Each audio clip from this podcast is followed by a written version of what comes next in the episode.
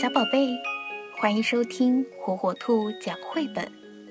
今天，火火兔要给小朋友们讲的绘本故事，名字叫《被偷走的微笑》，作者比利时蒂埃里罗伯埃克特文，比利时菲利普古森斯图，由陕西新华出版传媒集团未来出版社出版。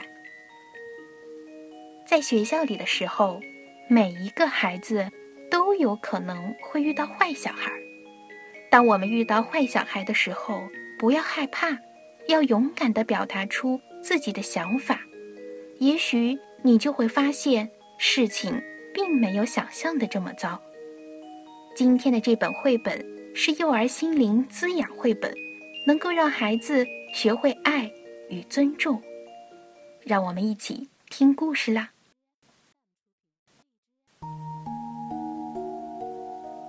昨天，在操场上，我的微笑突然不见了。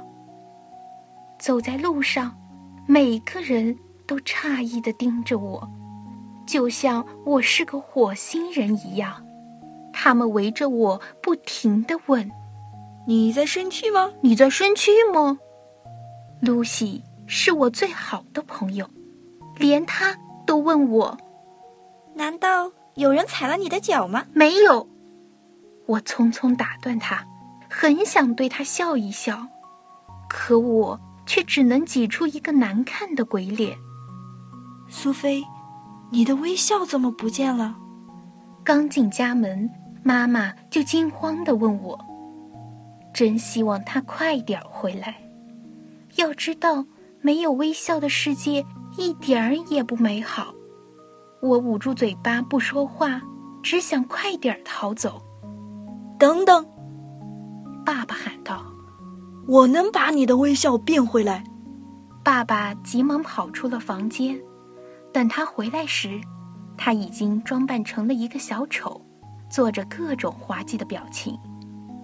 尽管爸爸是世界上最好笑的小丑，可我还是一点儿也笑不出来。我对他说：“快停下吧，我更情愿在你的腿上坐一会儿。为什么一定要微笑呢？我想不明白这个问题。爸爸妈妈到底是爱我，还是爱我的微笑呢？”回到房间，我看着镜子里的自己，心里乱极了。其实，我知道我的微笑在哪儿。他就在威廉的脸上。当我朝威廉微笑的时候，威廉偷走了它，而我只是想和威廉一起玩儿，但是他居然嘲笑我。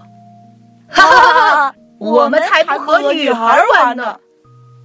仿佛我的邀请是一件很可笑的事儿。他和那些男孩不停的大笑着。就这样。我的微笑跑到了他们的脸上。晚上，牢骚姑妈来我家做客，她听了我的心事后，不满的唠叨着：“你根本不需要向任何人微笑，特别是那个大坏蛋。我敢打赌，威廉嘲笑你是因为他喜欢你。不要再为这件事不开心啦，你还有很多很多的微笑呢。”虽然妈妈也安慰着我，可我还是很担心。今天我很早就起床了，特意在威廉上学的路上等他。我要让他把我的微笑还给我。威廉，我大声叫住他：“大笨蛋！我知道了一件事情，那那就是你喜欢我。”威廉的脸一下子变得像樱桃一样红，一句话都说不出。他吓得直往后退，还不小心被自己的书包绊倒了。当我扶起他的时候，我看见威廉正在对我微笑。就在这一刻，一个大大的微笑又绽放在了我的脸上。小宝贝，你的微笑又在哪里呢？